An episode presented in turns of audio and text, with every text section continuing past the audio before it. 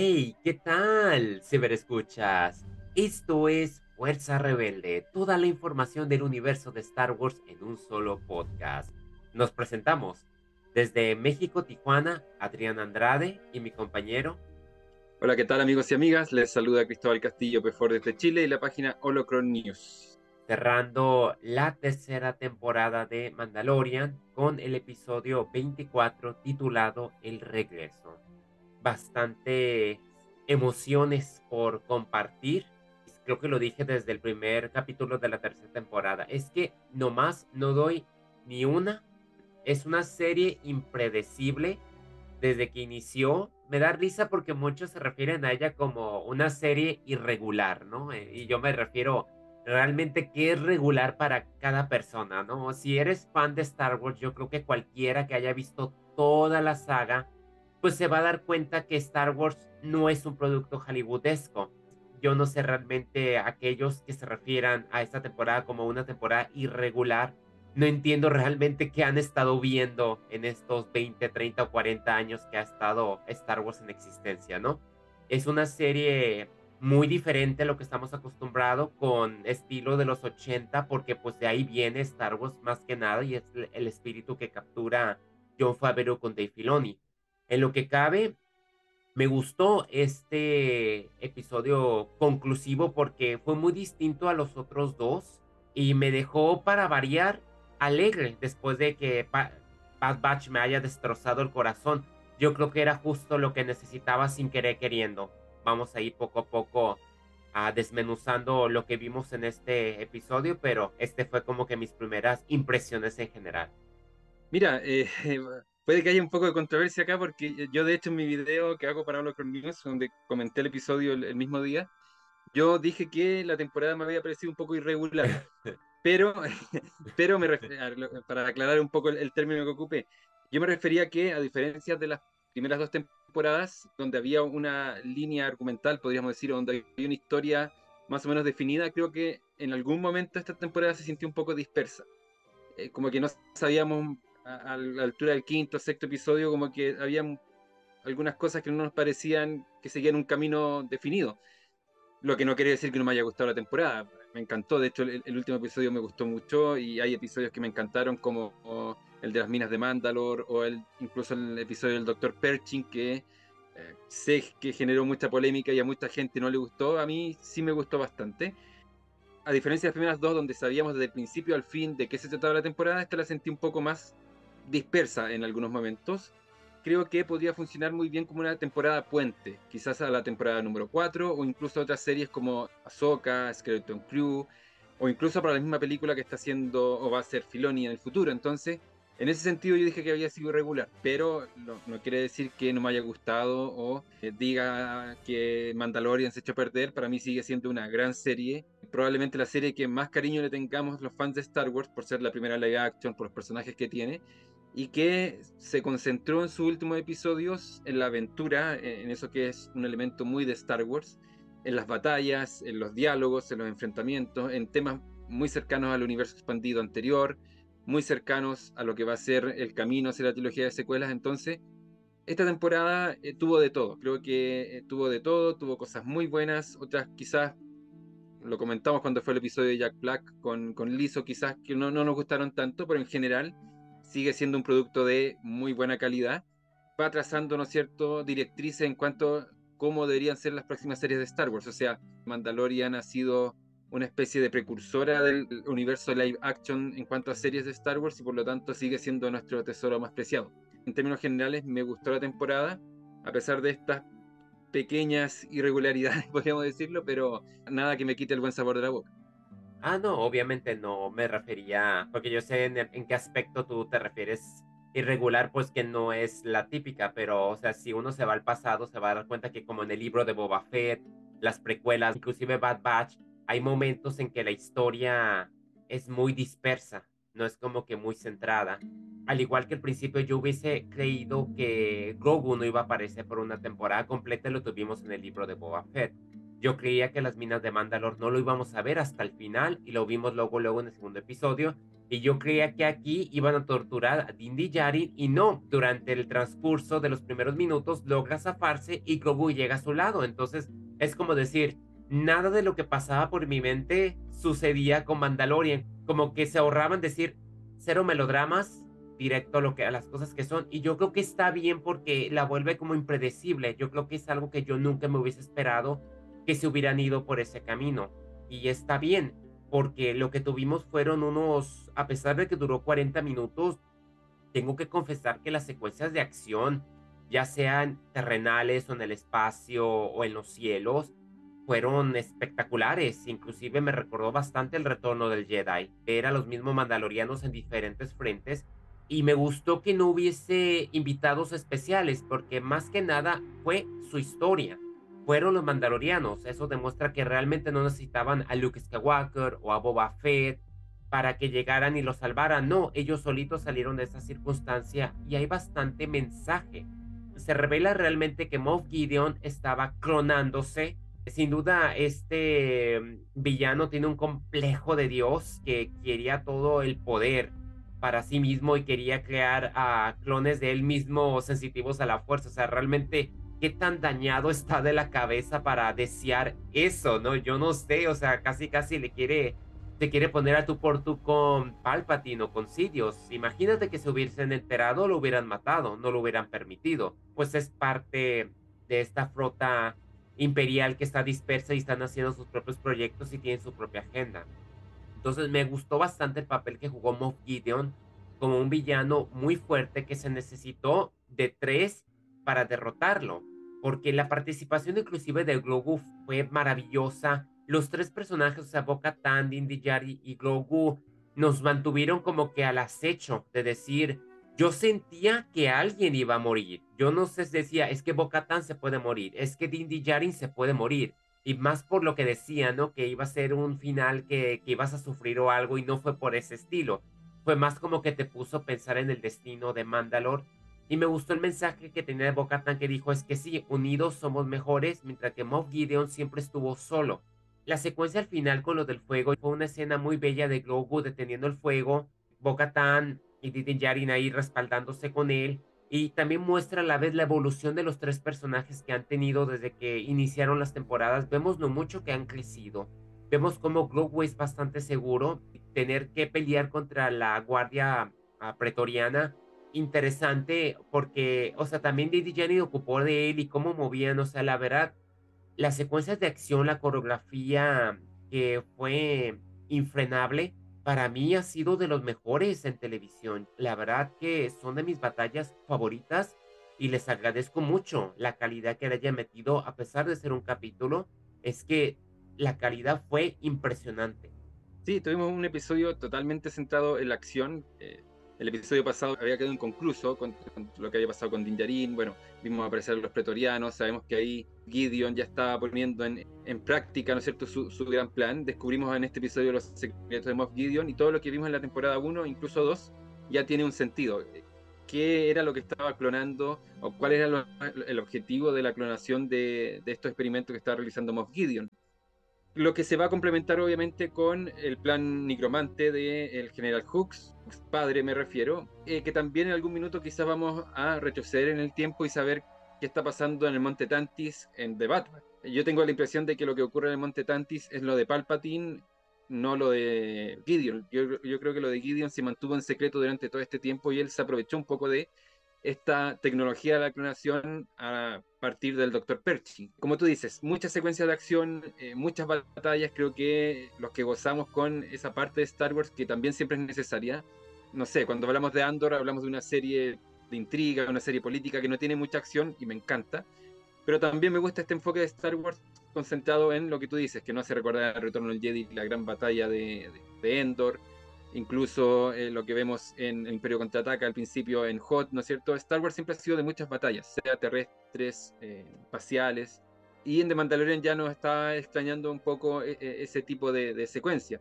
Ahí hemos visto una al principio en el episodio, en el primero, cuando vemos a Din Djarin enfrentarse a los piratas, o cuando vemos a Bo-Katan y Din Djarin también ahí en, si no me equivoco, Escalabala, enfrentándose a, a, estos TIE Fighters, pero también para una conclusión necesitábamos una batalla, y creo que aquí el nivel de calidad de, los efectos especiales fue asombroso. O sea, me hubiera encantado ver este episodio en sala de cine porque se hubiera sentido, pero genial. Sumando esta secuencia de acción también está el dramatismo que nos generan. Todos teníamos por algún personaje, suponía que Grogu no iba a morir, creo que Disney no se puede atrever a hacer eso, Lucasfilm no se van a atrever a matar a Grogu, creo que iban a perder un elemento fundamental de la serie. Mucha gente ve la serie por, el factor Grogu también, que lo encuentra muy tierno, muy lindo, bebé Yoda, como le llaman. Tenía mi, mi ojo fijado en Bo-Katan. Yo creo que Din Djarin tampoco por ahora no va a morir, más si la serie va a terminar con una película. O sea, creo que Pinjarin tiene que llegar a esa. Pero Bo-Katan era una personaje que no sabíamos realmente si iba a sobrevivir o no. Y más cuando ya la vemos peleando con Moff Gideon, ahí hay un grado de angustia, un grado de dramatismo, hay frases, hay diálogos que hicieron muy rico el episodio. Viendo el episodio como un episodio independiente, creo que es muy bueno no sé si tan bueno como el anterior, porque el anterior en verdad para mí el número 7 fue espectacular. A nivel de, entretención, yo creo que este episodio estuvo a un alto nivel. De hecho, yo lo vi con mi hermano el, miércoles en la mañana y dijimos, ya dura 40 minutos y se nos pasó muy rápido. O sea, para mí fue un episodio, se me hizo como de 20 minutos, porque era secuencia tras secuencia y iban pasando muchas cosas, entonces se hace muy, muy corto. Y eso quiere decir que si se hace corto es porque es muy, muy divertido, muy entretenido. Así que en general todas esas secuencias me encantaron. Me encantaron las secuencias de la batalla espacial, ahí ver a Axe Wolf comandando, ¿no es cierto?, este crucero ligero de, que antes era de Moff Gideon.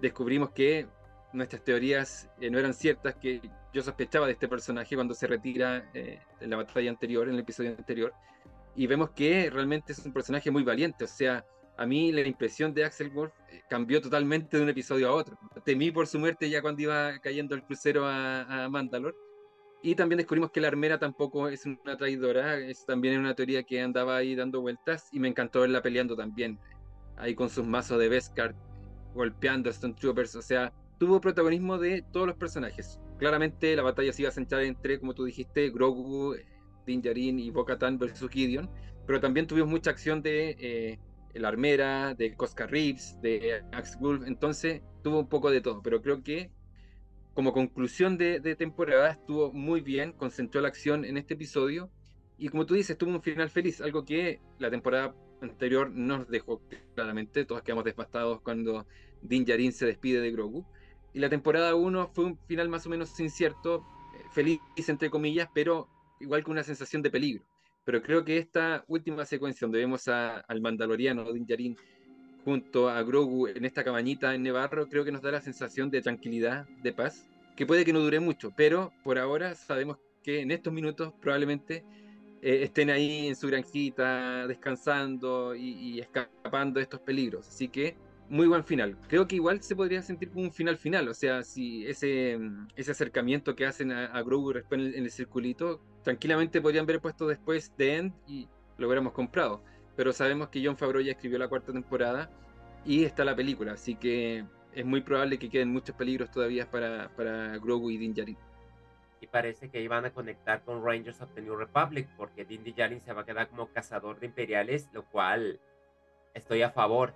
Esto nos indica que vamos a regresar al estilo clásico de aventuras nomás de ellos dos, pero ahora formalizados ya como padre e hijo, porque la verdad que ese momento cuando están haciendo como que el juramento, Ragnar Bisla, ahora sí, en las aguas vivas de Mandalore, Dindy Yarin pide que también se haga lo mismo por Grogu, pero la armera pues no quiere todavía, hablan de que ocupa la aprobación de sus padres y en ese momento Dindy Yarin dice que lo adopta. Y la forma en que Grogu lo ve, o sea, te juro que casi estuve a punto de llorar y yo sé que muchos decían que, no, pues es que ya se había entendido que desde cuándo lo había adoptado, pero es que uno dice, bueno, es que una cosa es que se sienta, que se diga, pero ya una cosa es que se formalice. Nunca va a ser lo mismo cuando ya algo se vuelve formal, algo legal y más en la cultura mandaloriana. Entonces, para mí y a lo mejor para esos personajes, pues fue un momento muy importante. También con la música que pusieron de fondo, me, me conmovió. Y dije, ah, dije, qué padre está esto.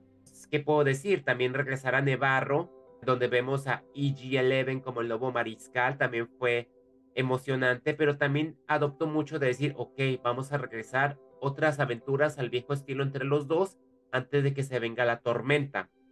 Porque estoy seguro que la cuarta temporada van a cumplir con todo lo que nosotros queremos ver, estando como Ranger de la Nueva República, pues te da oportunidad a que otros personajes se puedan topar en el camino de las series de Clone Wars, como se diga, y dejarnos listos para el peor de la situación por la tormenta que se avecina porque se sabe que algo va a pasar. Y quiero como que predecir que no podría ser el último que veamos de Gideon porque por ahí puede quedar un clon le tiro a que por ahí va a tener un plan B, sin querer queriendo, porque Gideon es demasiado odioso y demasiado bueno como villano como para que lo descartemos.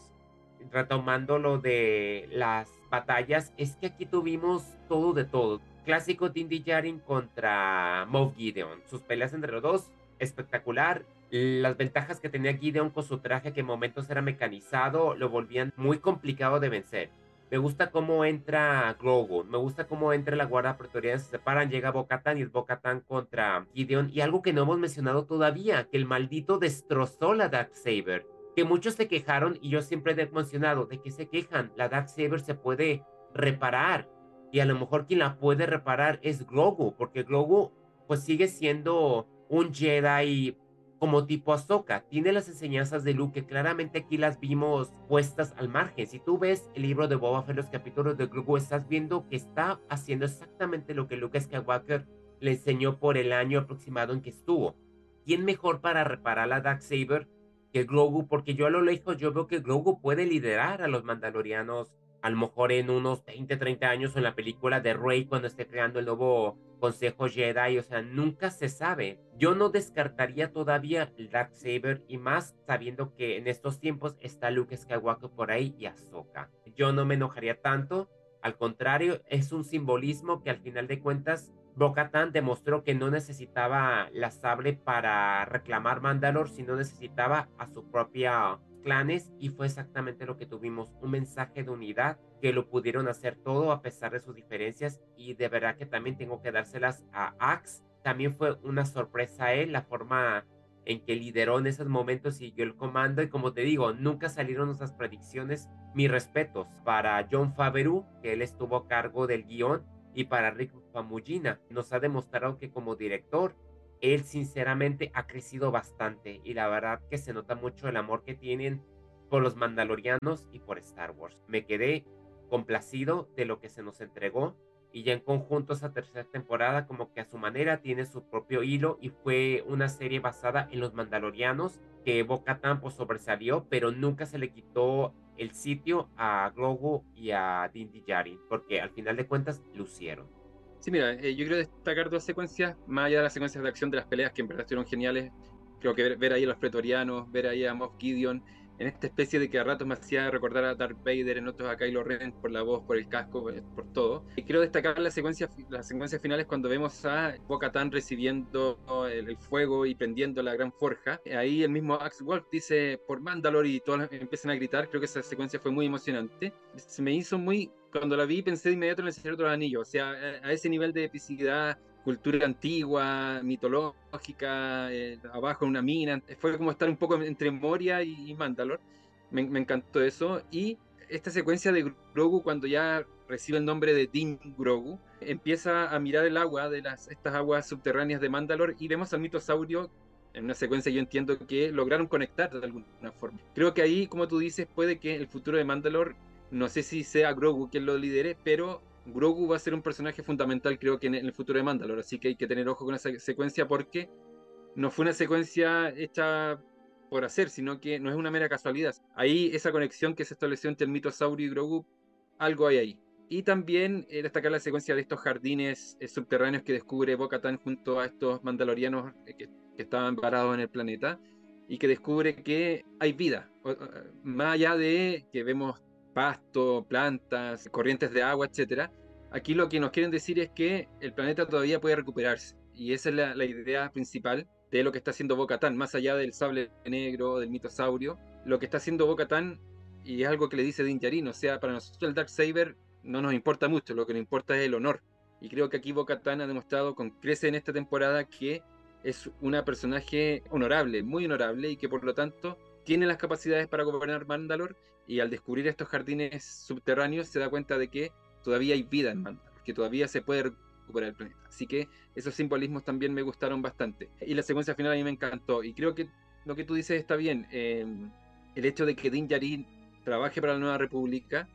En primer lugar van a incorporar yo creo que tramas de Rangers of the New Republic. Tengo la sensación de que, a pesar de que la serie, yo siempre lo digo, oficialmente no se canceló porque en, ningún sitio han dicho comunicado de Lucasfilm Rangers no se va a hacer. Y creo que eso tampoco en la, práctica se hace, o sea, simplemente ya no se habla de la serie. Claramente en esta temporada introdujeron la trama del Dr. Pershing, que quedó inconclusa, o sea, no sabemos qué pasó con Pershing, no sabemos qué pasó con Elijah Kane, ella es una personaje que apareció en el episodio pasado, pero de ahí no supimos más de ella, así que todavía hay algo ahí.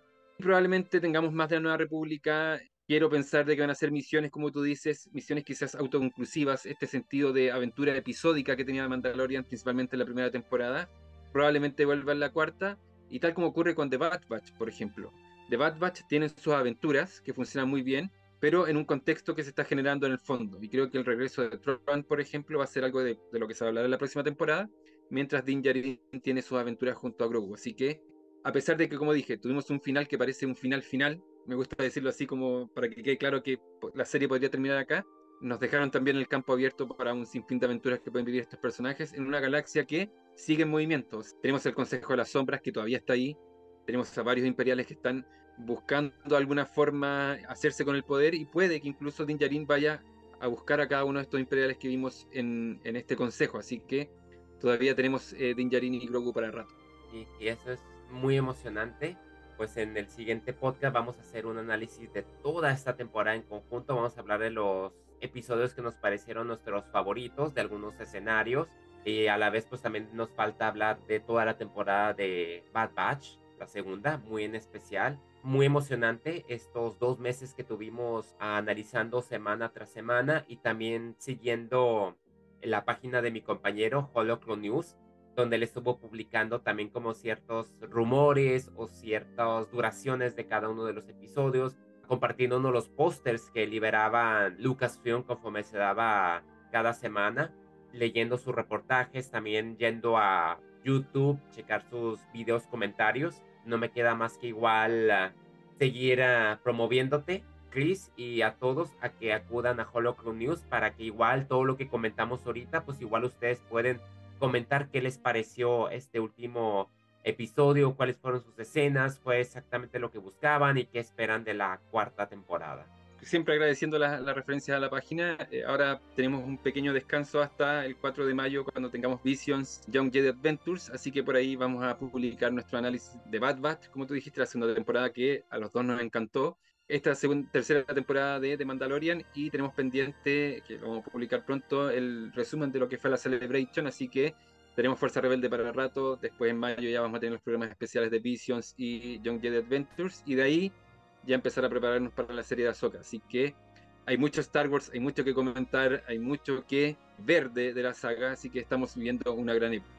Y yo, como siempre, también quiero recomendar las redes sociales de mi compañero Adrián Andrade. Él realiza series, películas, plataformas, música. Así que si quieren estar atentos y atentas a todo el entretenimiento, no duden en visitarlo en Entretenimiento Casual. Lo pueden encontrar en su página de Facebook, en su blog, en su canal de YouTube, eh, como también en Spotify. Así que todo el entretenimiento y las novedades del mundo del espectáculo y de las series, películas, como ya lo dije, lo pueden encontrar ahí. Sigan al pendientes de Fuerza Rebelde. Vamos a estar todavía un par de semanas ah, sacando publicaciones y podcasts. Y ya después pues viene un descanso en espera de ASO. Quédense muy atentos a nuestros canales y como les decimos siempre, que la fuerza los acompañe.